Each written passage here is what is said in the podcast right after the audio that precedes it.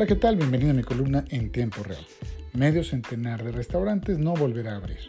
El impacto de la inactividad económica en Puebla, derivado de la cuarentena por el COVID-19, será brutal. Desempleo, cierre de empresas, reducciones salariales, bajas en el IMSS y mucho más. En el caso del sector restaurantero se prevé el cierre de 55 establecimientos en el estado afiliados a la Canirac.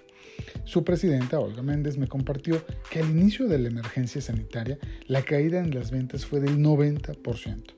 Después fueron reponiéndose poco a poco entre el 8 y el 12%, pero ya con la actividad limitada, la venta solo para llevar y a servicio a domicilio, algunos de los restauranteros asociados pues no pudieron adaptarse a este nuevo modelo y otros más pues, incorporaron a su personal para poder mantenerlo en la nómina.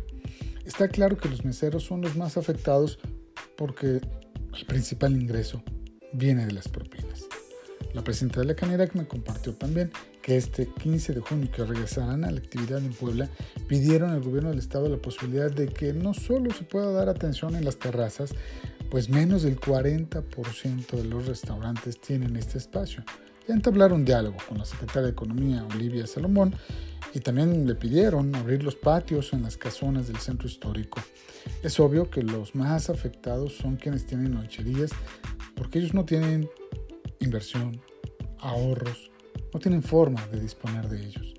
Me compartió que en diálogo con la Secretaría de Economía preparan ya el protocolo también para regresar, en el propósito de que garanticen la sanidad a todos los comensales. Indudablemente hay desánimo y frustración.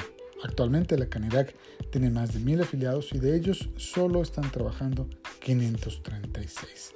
En Puebla operan en total 11.000 establecimientos dedicados a los alimentos de todo tipo, por lo que el efecto de la parálisis económica, que comenzará ya a llegar a su fin dentro de nueve días, será descomunal.